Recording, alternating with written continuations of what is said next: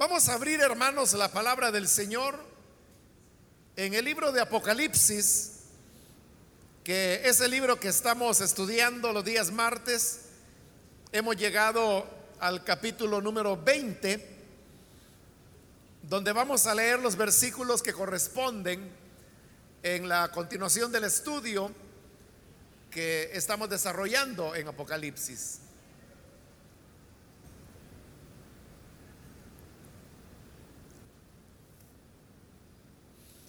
La palabra del Señor dice en el libro de Apocalipsis, capítulo 20, versículo 7 en adelante, cuando se cumplan los mil años, Satanás será liberado de su prisión y saldrá para engañar a las naciones que están en los cuatro ángulos de la tierra a Gol y a Magog, a fin de reunirlas para la batalla. Su número será como el de las arenas del mar. Marcharán a lo largo y a lo ancho de la tierra y rodearán el campamento del pueblo de Dios, la ciudad que él ama pero caerá fuego del cielo y los consumirá por completo. El diablo que los había engañado será arrojado al lago de fuego y azufre, donde también habrán sido arrojados la bestia y el falso profeta. Allí serán atormentados día y noche por los siglos de los siglos. Amén. Hasta ahí dejamos la lectura. Pueden tomar sus asientos, por favor.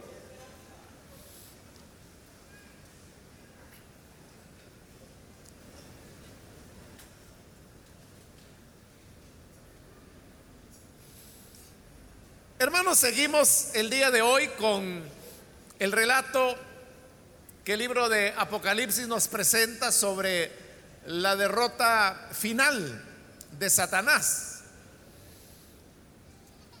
En la última oportunidad vimos cómo el Señor envió un ángel del cielo con una cadena y una llave. Y la llave la utilizó para abrir el abismo, ató a Satanás y lo envió al abismo y luego cerró el abismo dejándolo ahí prisionero.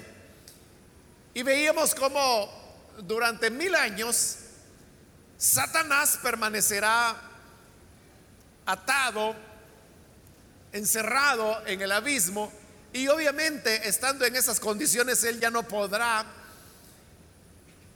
afectar o tocar a los seres humanos para moverlos a tentaciones como lo hace en la actualidad, y tampoco podrá acusar a los hermanos, como vimos en el capítulo 12, que se habló de cómo él fue expulsado de los cielos y a partir de este momento, él ya no pudo continuar acusando a los hijos de Dios ante el Señor.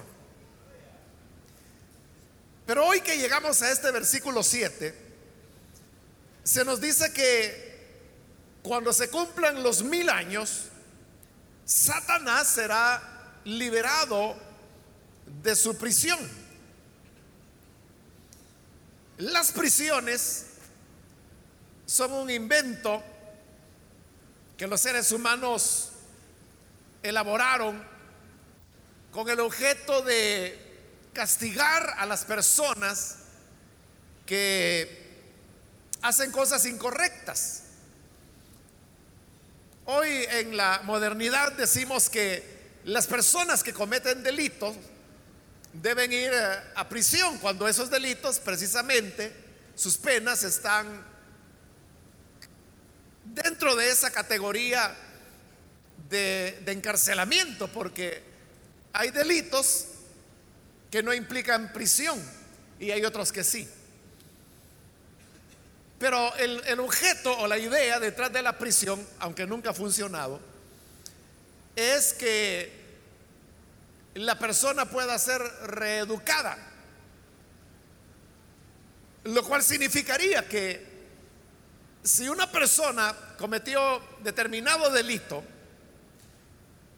y es juzgado, encontrado culpado, culpable y luego condenado y se le envía a prisión, la idea es que esta persona estando en prisión por los años que su pena represente, ese tiempo le servirá para reflexionar, caer en la cuenta de lo indebido que fue aquello que hizo, y eso lo moverá a ver la vida de una manera diferente, ver a las personas de una manera distinta, de tal forma que una vez cumplida su pena, esta persona estará apta para poder reintegrarse a la sociedad, ya no para continuar cometiendo delitos, sino para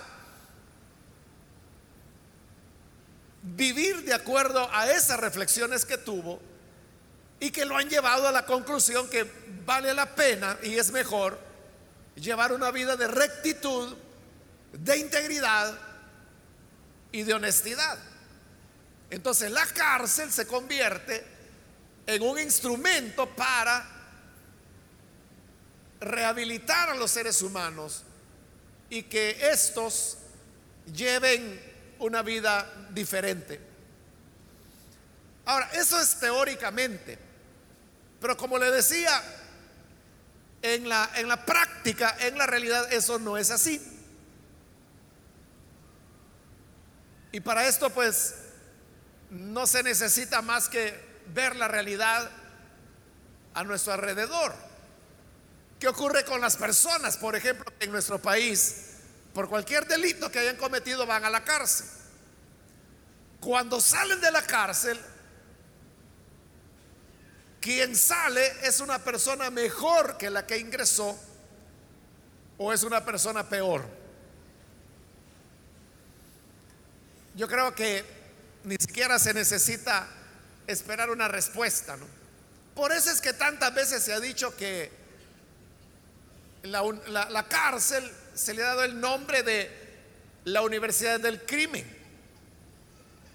Y hay gente que dice, bueno, aquellos que entraron con primer grado de criminalidad a una cárcel, estando ahí adentro, se gradúa. Y cuando sale, sale a hacer cosas peores.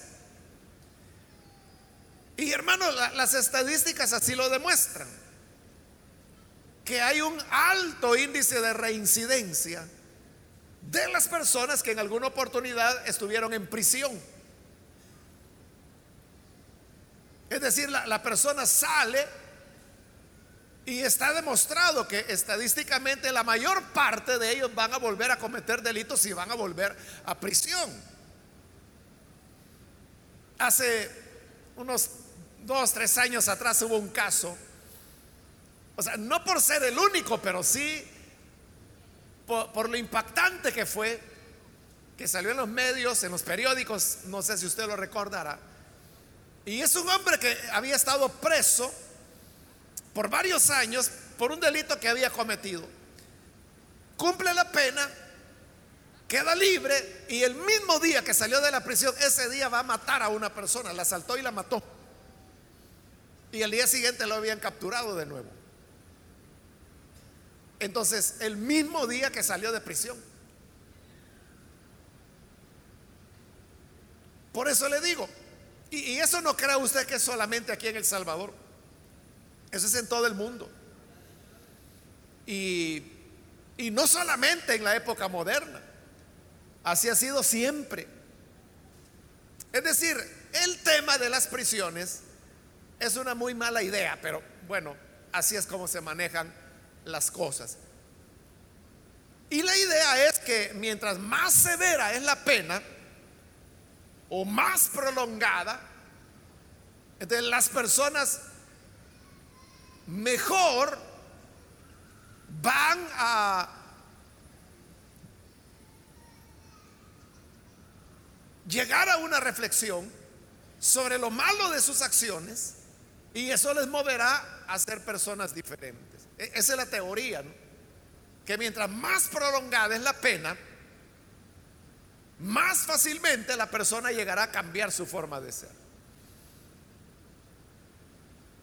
Por eso es que hay ciertos delitos, o a veces una persona comete varios delitos, y eso hace que las penas vayan aumentando.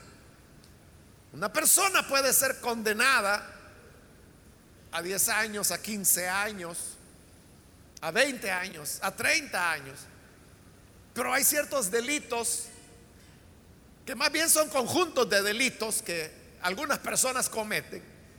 Y tal vez usted ha leído en los periódicos que determinado juez los condena a veces a 200 años, a 300 años.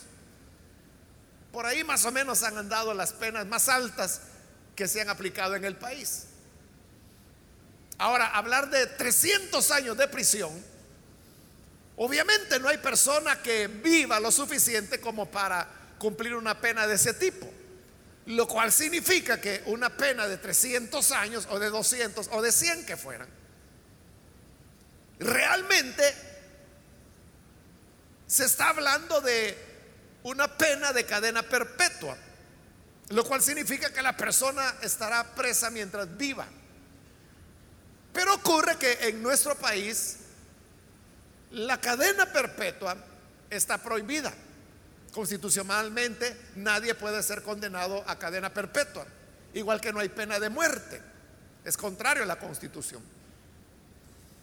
Entonces, como nadie puede, a nadie se le puede aplicar una cadena perpetua si hay una persona que merece una pena de 250 años, no se los pueden dar los 250, sino que le ponen la pena máxima, que en el caso de nuestro país, si las leyes no han cambiado, es de 30 años, ese es el máximo.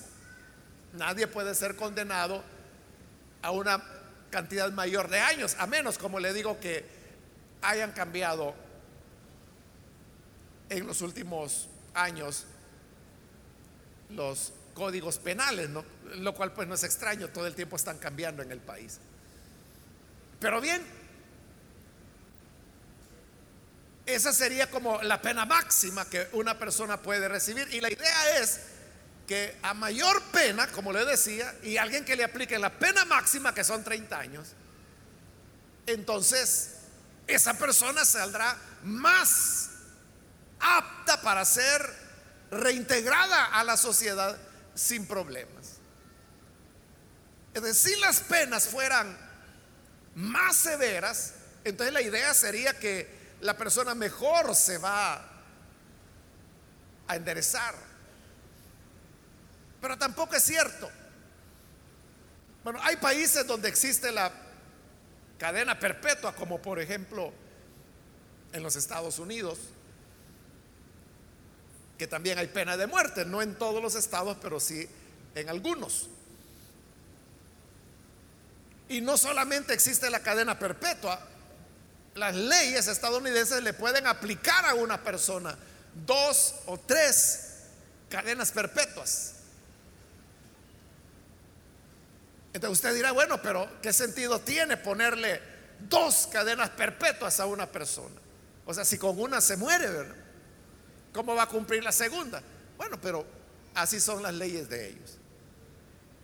Ya le he contado el caso, ya lo he mencionado en otras ocasiones, de, de un joven. Bueno, él se fue, es salvadoreño, niño, se fue del Salvador, fue a los Estados Unidos, allá se involucró con amistades inconvenientes se vio en una situación donde resultó muerta una persona y la cosa es que a él lo acusaron y él no había sido. Pero él fue condenado a dos cadenas perpetuas. Pero él ha tenido una buena conducta dentro de la cárcel. Él ha actuado bien, ha tenido buena conducta y ha estudiado y se ha graduado de universidad dentro de la cárcel. en vista de esos méritos que él ha acumulado, allá el Poder Judicial de los Estados Unidos le, le dio la gracia de cancelarle una cadena perpetua. O sea, de las dos que le habían dado, le cancelaron una. Hoy solo tiene que cumplir una. Y usted, pero ¿qué favor es ese? Dirá usted. Así que con una es para morirse ahí para siempre. Y entiendo que ya la otra ya no se la pueden quitar. Pero a veces, hermano, usted puede pensar en personas que hacen mucho mal. Y que porque hacen mucho mal, usted dice, bueno, es que 30 años sería poquito. Deberían darle 100. O usted dice deberían darle 200 años, que usted sabe que esa persona no va a vivir ese tiempo. Pero usted dice, es lo que merece. Pero si uno piensa, hermanos, en Satanás y todo el mal que él ha hecho, si usted fuera el juez que lo va a juzgar a él, ¿qué pena le aplicaría de prisión?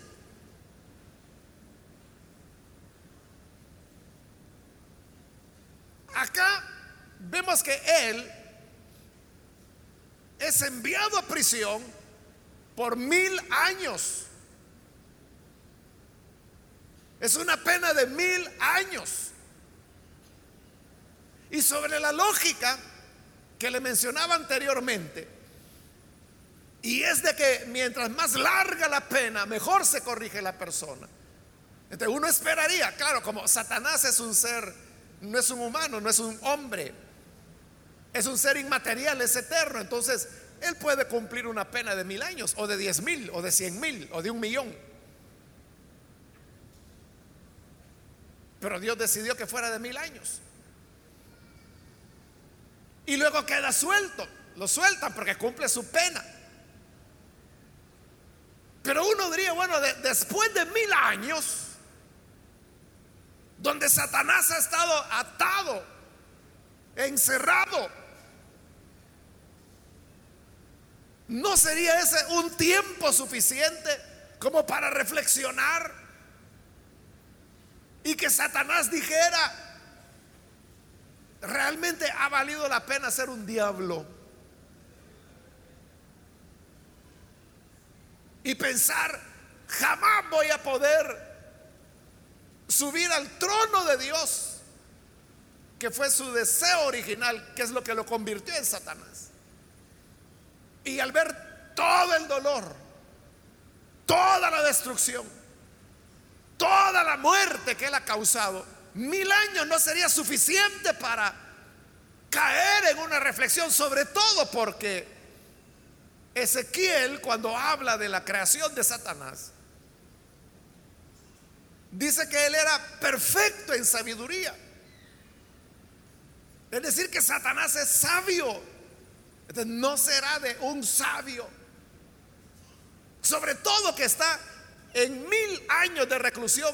Llegar a comprender lo torpe y lo malo de su comportamiento. Pues eso es lo sorprendente porque dice el versículo 7 que cuando se cumplan los mil años, Satanás será liberado de su prisión. Y dice el 8, y saldrá que aportarse bien, a integrarse al reino de Dios que ¿Habrá durado ya esos mil años? No, dice el versículo 8, saldrá para engañar a las naciones que están en los cuatro ángulos de la tierra, a Gog y a Magog, a fin de reunirlos para la batalla. Entonces Satanás sale a hacer lo mismo que ha hecho toda la vida. En primer lugar dice que salió para engañar a las naciones. Y es lo que el Señor Jesús dijo de él. Que Él es el Padre de toda mentira. Y cuando habla mentira, está hablando lo que es su naturaleza. Su naturaleza es el engaño. Y aquí salió para engañar. Lo cual habla que Él no, no ha cambiado. Pero no solo sale para engañar, sino que el engaño es para reunir a las naciones para la batalla. Es decir, que de nuevo hay una guerra. Van a una guerra. Y en la guerra, usted sabe que no hay guerra santa, no hay guerra justa. En toda guerra hay crueldad, hay muerte, hay destrucción, hay robo. ¿Qué es lo que el Señor dijo? Que Satanás solamente ha venido para matar, para robar, para destruir. Entonces Satanás sale para seguir siendo lo que siempre ha sido. Y los mil años de prisión y de confinamiento no han producido en él nada, nada positivo.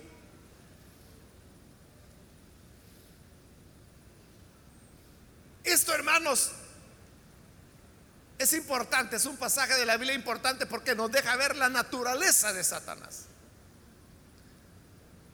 La naturaleza de Satanás es siempre la, de la rebelión. Por eso se llama Satanás. Que lo que significa es adversario. Él siempre va a estar en oposición a Dios. Nunca va a cambiar. Nunca se va a arrepentir. Siempre que pueda, Él engañará, destruirá, robará, matará. Siempre. Satanás no le va a hacer favores a nadie. Y eso la gente, aunque no sea creyente, lo sabe bien. Por eso es que existe ese refrán que la gente dice, mal paga el diablo a los que bien le sirven. Y le digo, eso hasta los no creyentes lo dicen. Pero ese refrán, como todos los refranes, se originan en, la vivencia que las personas tienen a lo largo de siglos o de milenios, porque hay refranes, hermanos, que no tienen siglos, tienen milenios. Este refrán que yo le estoy diciendo mal paga el diablo a quien bien le sirve, no sé cuánto tiempo tendrá, se puede averiguar. Incluso se puede averiguar a, dónde se originó, en qué pueblo. Y algunos refranes, hermanos, tienen mil, dos mil años de venir dando vueltas. Entonces, ¿por qué la gente sigue utilizando estos refranes? Porque se dan cuenta que está diciendo una verdad todo aquel que le sirve a Satanás, él le va a pagar mal siempre. Siempre. Porque ese es el objeto de él. Él no tiene ni, ni una pizca de bondad. Ni una pizca de arrepentimiento. Sino que en él todo es mentira, engaño matar, robar, destruir. Y su naturaleza es que no hay cambio. Siempre será lo mismo. Es decir, Él no tiene remedio, no tiene compostura. Pero aquí se ha mencionado que Él sale, dice, para engañar a las naciones que están en los cuatro ángulos de la tierra. Cuando habla ahí de ángulos de la tierra, no está queriendo decir que la tierra es cuadrada, sino que lo que quiere decir es que de los cuatro puntos cardinales, Él sale para engañar a las naciones. Ahora, aquí hay una pregunta muy frecuente que muchos se hacen y es, ¿de dónde salen? O sea, ¿o quiénes son esas naciones que van a ser engañadas después del milenio, después del reino de Dios. Bueno, algunos que no entienden mucho el Evangelio aún se preocupan y dicen, quiere decir que los creyentes también podrán ser engañados por Satanás. Pero hay que entender bien las cosas. la iglesia del Señor será glorificada. Así lo dice Primera de Tesalonicenses capítulo 4, Primera de Corintios capítulo 15. Pablo explica que los muertos en Cristo resucitarán, los que estemos con vida seremos transformados. En Primera de Corintios dice, les digo un misterio, y es que no todos, no todos los creyentes dormiremos, es decir, no todos moriremos, pero sí todos seremos transformados. Es decir, la iglesia será glorificada. Y eso significa que los cristianos, la iglesia del Señor, seremos glorificados, recibiremos un cuerpo inmortal de resurrección que vivirá para siempre. Y obviamente, si hemos sido glorificados, entonces significa que la iglesia adquiere una característica de incorruptibilidad. Es decir, ya no podemos, ya no podremos volver a pecar o a ser tentados o a experimentar las pasiones de la carne, porque habremos sido glorificados. Esta iglesia glorificada es la que entrará al reino de Dios, al milenio. Otros que entrarán será Israel, porque el milenio es el cumplimiento de las promesas de Dios para Israel. Los israelitas que sobrevivan a la gran tribulación entrarán al reino milenial, pero no glorificados, sino que con un cuerpo natural. Pero además, también habrán otros pueblos, otras naciones, no israelitas, que sobrevivirán a la gran tribulación. Porque la Biblia no dice en ningún lugar que todas las personas o toda la humanidad va a morir en la gran tribulación. En ningún lugar lo dice. Siempre habrá sobrevivientes. En este libro de Apocalipsis hemos encontrado que la, la máxima cantidad de muerte que menciona Apocalipsis es la tercera parte. Actualmente, hermanos, la población mundial es un poco más de 7 mil millones de seres humanos. Entonces, la tercera parte, si esta cantidad de seres humanos entrara a la gran tribulación, la tercera parte de ellos morirían. Pero se salvaría las otras dos terceras partes, es decir, que quedarían con vida más o menos 5.600 millones de seres humanos. Como le digo, tomando como base la población actual. No sabemos cómo va a ser para ese día. Pero ¿qué significa esto? Que miles de millones de seres humanos sobrevivirán a la gran tribulación y van a entrar al reino milenial de Cristo. Pero estos que sobrevivan no habrán sido glorificados. Glorificada estará la iglesia. Ellos no estarán glorificados. Es decir, tendrán un cuerpo semejante al nuestro, con algunas diferencias que están en los profetas. Y es que dice que la longevidad de la vida humana será restablecida. Entonces, durante el milenio, esas personas que entren con un cuerpo natural al milenio van a vivir 900, mil años con un cuerpo semejante al nuestro. Y se van a casar y van a tener hijos. Es decir, que van a nacer seres humanos durante el milenio. Piensen esto. Supongamos que el milenio ya comenzó. Y estamos en el año 200 desde que el reino del Señor ha sido establecido en la tierra. Es un reino de paz.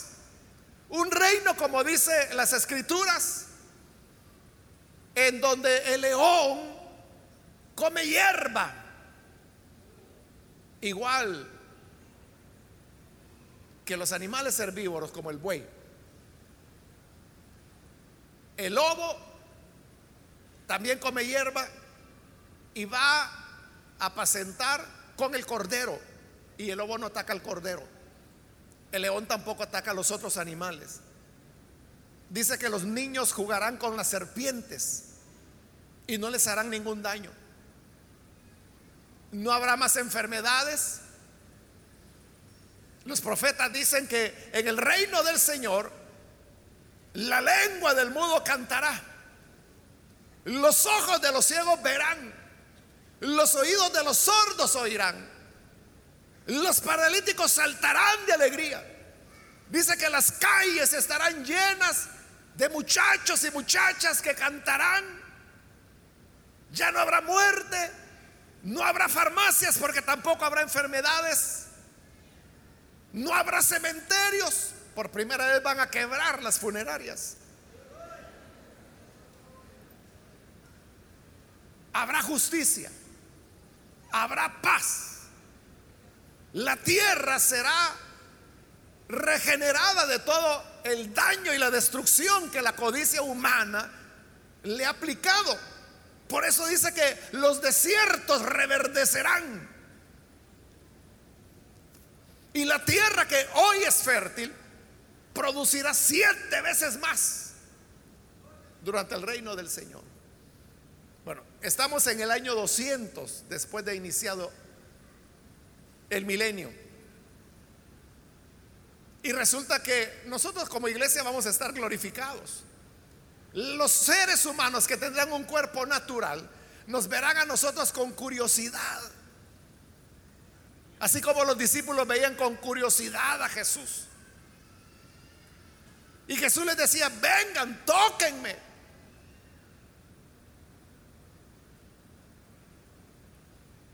Para que sus discípulos vieran que no era un fantasma, no era una imaginación, era real, era un cuerpo. Y si es cuerpo se podía palpar, pero cuerpo glorificado. Así seremos la iglesia. Y seremos los sacerdotes del Señor, reyes y sacerdotes. Nosotros le vamos a ayudar al Señor a gobernar la tierra. Y como sacerdotes vamos a ser mediadores entre la presencia real y física del Hijo de Dios con todas estas naciones. Entonces estamos en el año 200 y resulta que hay una pareja que tienen un hijo y nace, nace en el año 200 del milenio.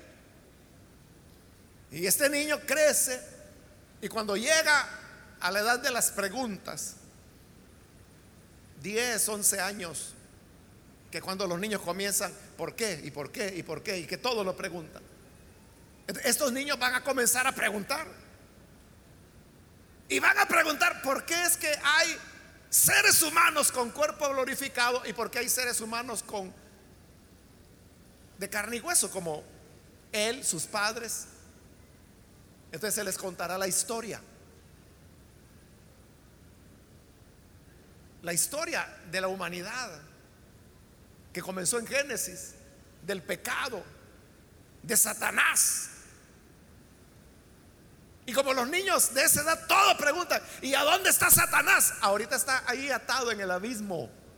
Ahí lo tiene el Señor encadenado. ¿Y esto es por qué están redimidos? ¿Por qué tienen cuerpo glorificado?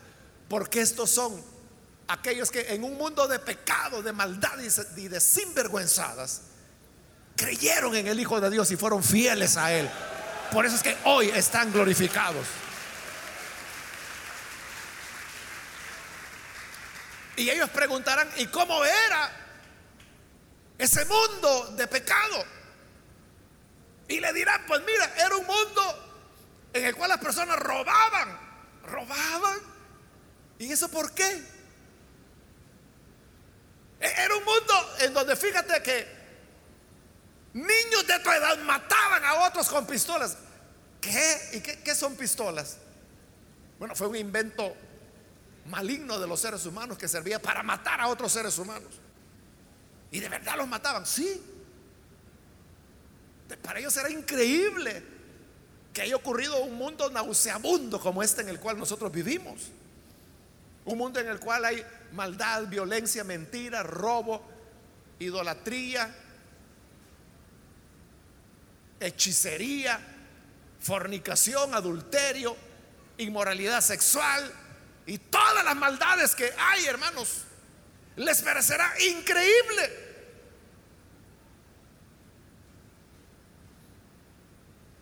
Y entenderán el enorme valor del sacrificio de Cristo que hará posible ese reino que está por venir. Y claro, estos niños que en el año 200 nazcan, para el año 300 del milenio ya serán adultos, no ya tendrán 100 años de edad. Y volverán a casarse y volverán a tener hijos. Es decir, la tierra se va a llenar de población. El índice de mortalidad prácticamente será cero. Porque dice la escritura que la edad de mi pueblo, dice, será como los cedros del Líbano. Y el cedro del Líbano son árboles que pueden vivir hasta dos mil años. Actualmente en el Líbano hay cedros que fueron plantados en la época cuando el rey Salomón reinaba en Israel. Porque recuerde que el rey Salomón mandó a traer muchos cedros del Líbano para construir el templo, para construir su palacio y para hacer otras edificaciones. Esos cedros que cortaron en el Líbano no dejaron ellos la tierra baldía, sino que volvieron a sembrar otros cedros. Esos cedros ahí están todavía. Después de milenios. Así será la vida del hombre, dice el Señor.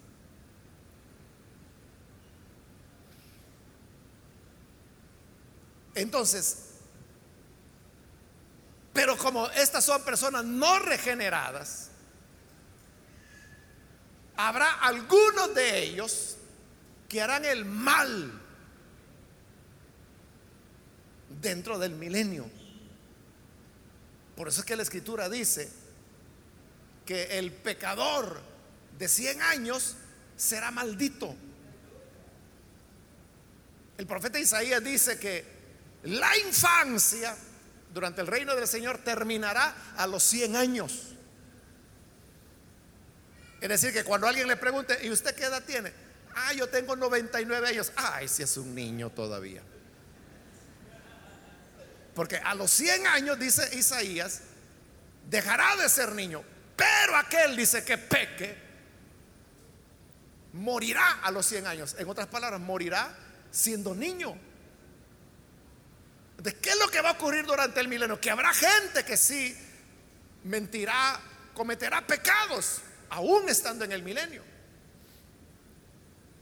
Pero lo que va a ocurrir es que ellos, esas palabras de la escritura que dice, la paga del pecado es muerte, se cumplirá en ellos de manera inmediata. Es decir, el que peque será muerto.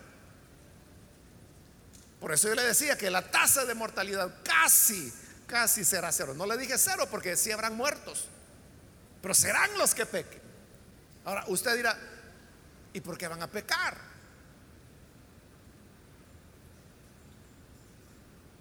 Bueno, no solo pecarán durante el milenio, sino que estamos leyendo ahí que terminados los mil años y Satanás sea suelto, dice que él saldrá para engañar a las naciones,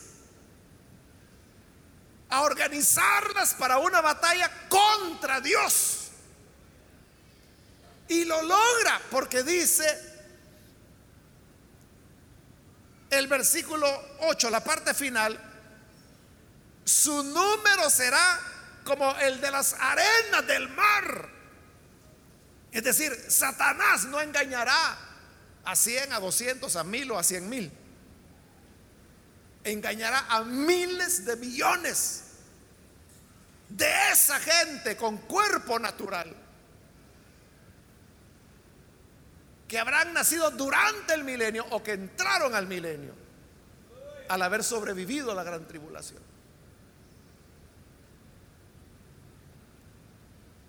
Aquí hay dos enseñanzas. La primera, hermanos, es que el reino del Señor sí habrá pecado, como hemos dicho ya en base a las escrituras. Pero serán excepciones, será muy poco. ¿De qué es lo que hará?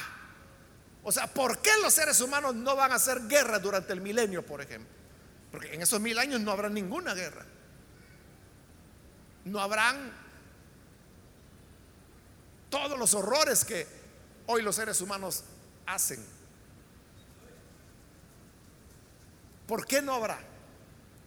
Porque el Señor es el que está reinando. Y su reinado, como dice la escritura, es un reinado de justicia.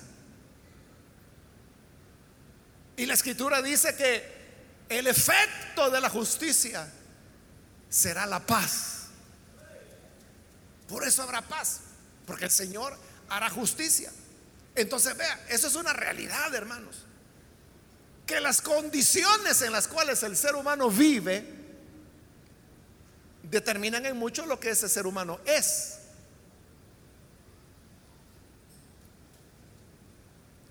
¿Por qué cree usted que aquí en El Salvador los jóvenes se matan? Porque nacen en una sociedad que les margina, que les roba oportunidades, donde hay una alta circulación de armas, donde la educación pública es pésima, donde la atención médica pública es pésima, donde el acceso a justicia es un desastre. Entonces, como todo es malo, todo genera expresiones de violencia. Pero ¿por qué, dígame usted, por qué cuando un salvadoreño que nació aquí en estas condiciones se va, por ejemplo, a los Estados Unidos, ¿por qué allá no tira la basura en la calle? ¿Por qué si respeta las leyes de tránsito? Aquí la gente entiende que el semáforo en rojo es para acelerar y pasar rápido. Porque cree que allá, una vez están allá, cambian totalmente. Cambió el ambiente donde están. el ambiente determina mucho. ¿Por qué los jóvenes que, por ejemplo, nacen en Suiza son pacíficos?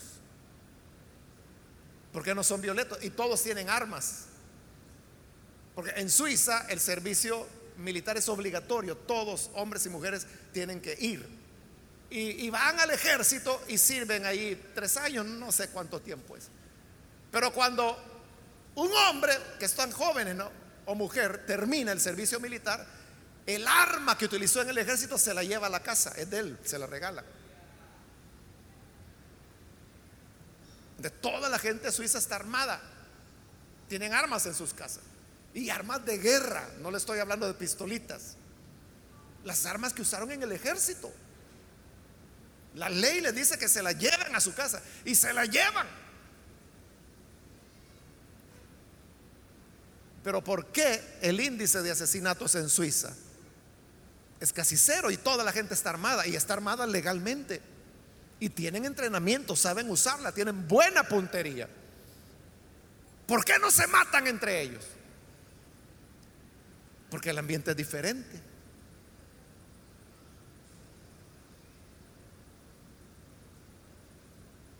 En una ocasión, hermanos, estando en Alemania,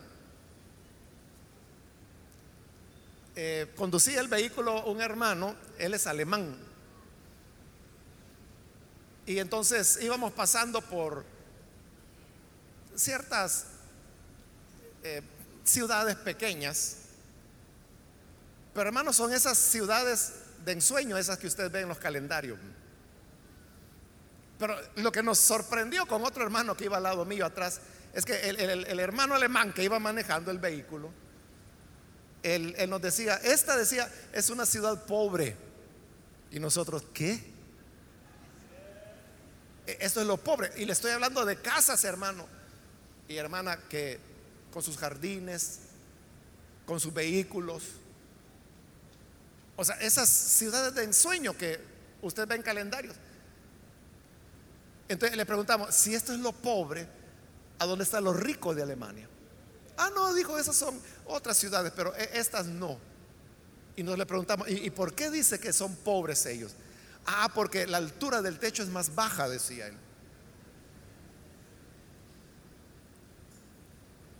Y con el hermano que íbamos atrás, decíamos, o sea, lo que haría nuestra gente por vivir la pobreza alemana. Bueno, en esas condiciones, hermano, ¿a quién le interesa robar? ¿O a quién le interesa matar? Y eso que Alemania está en un proceso de recuperación después de la unificación. Pero Suiza es la única que se salvó de la Primera y de la Segunda Guerra Mundial. Imagínense los niveles, yo nunca he estado ahí, pero imagínense los niveles de vida, de calidad de vida que ellos tienen. todos están armados, todos tienen entrenamiento militar, pero nadie le hace daño a nadie. Porque sus condiciones de vida son otras. Los impuestos son elevadísimos. Pero la atención en salud es universal, gratuita y de excelencia, igual que la educación, igual que la seguridad social. No hay gente en la calle, el Estado es el que se ocupa de dar vivienda, la vivienda social que le llaman ellos, que no cree usted que son barrios arrastrados por allá sino que un edificio de apartamentos de sentido social que hacen para la gente que no tiene dinero puede estar al lado de un edificio de apartamentos privados donde vive gente millonaria y viven en el mismo barrio. Comparten los mismos parqueos, las mismas calles, las mismas escuelas. Eso lo que hace es que da igualdad, es decir, la diferencia no la está poniendo si tienes o no tienes dinero, sino que la escuela la determina a dónde tú vives. Si vives en este barrio, te corresponde esta escuela. Y no puede ir a otra. Y ahí va el hijo del pobre y va el hijo del millonario. Y están en la misma escuela con los mismos profesores. Eso hace que ellos se vean como iguales, como lo que realmente somos, porque los seres humanos, hermanos, todos somos iguales. Pero ¿qué le quiero decir con todo esto? Que las condiciones sociales que se viven hace que la conducta humana cambie. Claro, hermano, uno oye que también en los países europeos hay violencia. Bueno, en Alemania están los neonazis, ¿no?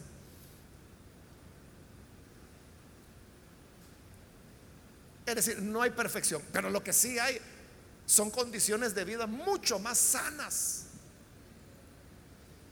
que las que se vive en países donde la estructura social es deprimente, es desigual, es marginadora, es diferente.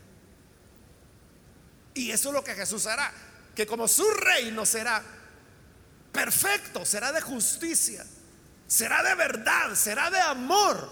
el ser humano, aunque no es regenerado, aunque no es glorificado, actuará como humano y no como animal, bajo el reino del Señor. Y la prueba de que no son regenerados es que Satanás los va a engañar. Y se van a levantar en contra del Señor.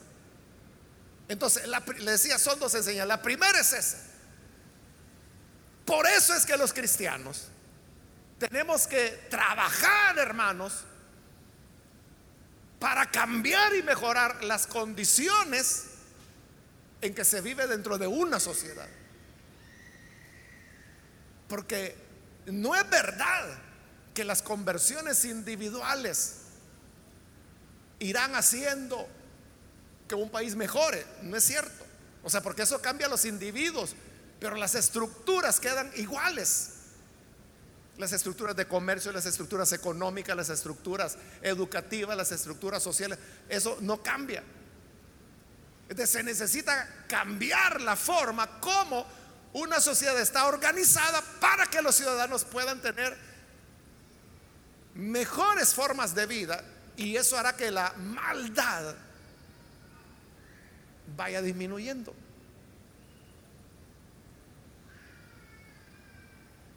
¿Comprende? Por eso es que cuando la gente dice, bueno, ¿y qué hacen los cristianos metiéndose en cosas sociales? Más bien la pregunta sería, ¿por qué no? Porque en la medida que mejoran las condiciones de las personas, las personas son mejores. Claro, no van a llegar a la conversión, eso ya es trabajo de la iglesia. Pero sí significa que cuando hay una transformación en las estructuras sociales, la forma en que la gente es, actúa y se comporta cambia. Si las condiciones se deterioran, la gente cambia para mal. Si las condiciones van mejorando, la gente cambia para bien. Y por eso debe ser de sumo interés para el cristiano enfocarse en ese trabajo lo más que pueda. Y la segunda enseñanza es que la naturaleza humana, no regenerada, no nacida de nuevo, es semejante a la naturaleza de Satanás. Es decir, que no tiene remedio. El que es malvado, hermanos, lo único que lo puede cambiar es una experiencia de conversión a Cristo Jesús.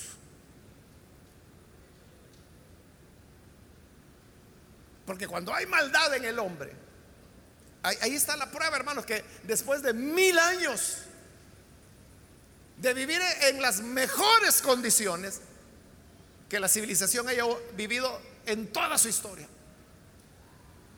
las mejores condiciones serán en el milenio, pero saliendo del milenio, Satanás los engaña para que vayan a hacerle guerra al Señor. Y uno ¿cómo es posible eso? Después de un milenio de paz, de justicia, de verdad, cuando todas las cosas están perfectas, ¿a quién se le ocurre ponerse contra Dios? Al ser humano y a quién más. Eso nos enseña que la naturaleza humana, repito, solo la experiencia del nuevo nacimiento la puede cambiar. Y esa es la prueba. Entonces, Satanás dice que salió para engañar a Gog y a Magog. Aquí Gog y Magog adquieren un sentido simbólico, porque en Ezequiel, Gog, porque cuando dice Gog y Magog, uno piensa que Gog es un lugar, Magog es otro. Pero en Ezequiel no es así. Gog es el nombre de un, ser humano, de un príncipe, que es el príncipe de Magog. Pero aquí los está poniendo como que si son lugares. Y lo que ocurre es que aquí se convierte ya, las palabras Gog y Magog han adquirido un sentido simbólico ya no es literal. ¿Y por qué mete a Gog y Magog? Porque este pasaje de Apocalipsis ha sido redactado siguiendo a Ezequiel capítulo 38 y capítulo 39. Lea usted en su casa Ezequiel capítulo 38 y 39 y vea el orden de los acontecimientos que ahí se narran y verá que son idénticos al orden de los hechos que Apocalipsis menciona.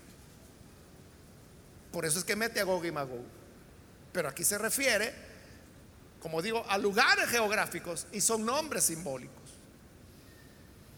Versículo 9, marcharán ese gran número de naciones como las arenas del mar a lo largo y lo ancho de la tierra y rodearán el campamento del pueblo de Dios, la ciudad que él ama. Se está refiriendo a Jerusalén, pero no la nueva, porque esa hasta el 21 la veremos que desciende. Entonces es un ataque contra el Señor que estará en la tierra, porque Zacarías dice que Él descenderá sobre el monte de los olivos, vendrá a reinar. Y ya le dije, nosotros vamos a co-gobernar con Él. Seremos reyes, seremos sacerdotes del Señor. Entonces, el ataque viene contra el Señor y su pueblo, su iglesia. Pero realmente ni siquiera se llega a la batalla. Es igual que la llamada batalla de Armagedón, que vimos que no hay tal batalla. Igual aquí dice que los preparó para la batalla, pero no hay batalla. Pues dice la parte final del versículo 9, caerá fuego del cielo y los consumirá por completo. Hoy sí, hermano, ahí llegó ya la hora de eliminar toda maldad de la tierra y del universo. Lo destruye a todos. Y dice el versículo 10, el diablo que los había engañado será arrojado al lago de fuego y azufre. Hoy sí, hoy sí, ahí no había estado. Donde también habrán sido arrojado la bestia y el falso profeta, que lo vimos en el capítulo anterior. Ahí serán atormentados día y noche por los siglos de los siglos. Es decir, ya no vuelven a salir. En el lago de fuego ahora está la bestia, el falso profeta y Satanás. A la pregunta que mucha gente se hace, si Dios es todopoderoso, entonces ¿por qué no manda al infierno, al diablo ya? Porque Él tiene un plan. Y Él tiene un momento para cada cosa. Y como dice el libro de Eclesiastés, todo tiene su tiempo. En la vida todo tiene su tiempo. Hay tiempo de llorar, hay tiempo de reír. Hay tiempo, dice, de juntar piedras y tiempo de esparcir piedras. Dios también todo lo tiene ya programado, pero que terminará en destrucción en el infierno, Satanás terminará. Y es lo que ahí estamos viendo. Ahí, hermano, la derrota final de Satanás. Porque allí se quedará y será atormentado día y noche por los siglos de los siglos. Jamás saldrá del lago de fuego que arde con azufre. Junto con el falso profeta y la bestia. Y van a seguir cayendo. Los que siguen en la lista serán el Hades y la muerte. Y después seguirán los incrédulos de todos los tiempos. Como dijo el Señor Jesús allá en Mateo capítulo 25. Dice, irán al infierno que fue preparado para Satanás y sus ángeles. Es decir, la concepción del infierno es para Satanás. Fue Dios pensó en el infierno como un castigo para Satanás y sus ángeles. Pero como muchos seres humanos siguen a Satanás, pues lo van a seguir hasta su morada final. Y serán lanzados al lago de fuego que fue preparado para Satanás y sus ángeles. Eso lo veremos en la próxima oportunidad. Vamos a cerrar nuestros ojos. Padre, gracias te damos por estas personas que están aquí al frente como también aquellos que a través de televisión, radio o internet se están uniendo con nosotros en esta oración. Te ruego, Padre, que tú puedas cambiarles, transformarles, porque solamente tu gracia, obrando, operando, es la que puede hacer de nosotros hombres nuevos, criaturas nacidas de nuevo, limpia de pecado. Quita de nosotros la maldad y crea una nueva naturaleza. Que tu Espíritu Santo venga para morar en nosotros. Y que este Espíritu nos guíe por senda de verdad, de pureza Bendice a tu iglesia. Y ayúdanos, Señor, a cumplir con la misión que tú nos has encomendado. Y que seamos fieles y demos olor grato de vida. En el nombre de Jesús, nuestro Señor, lo pedimos. Amén.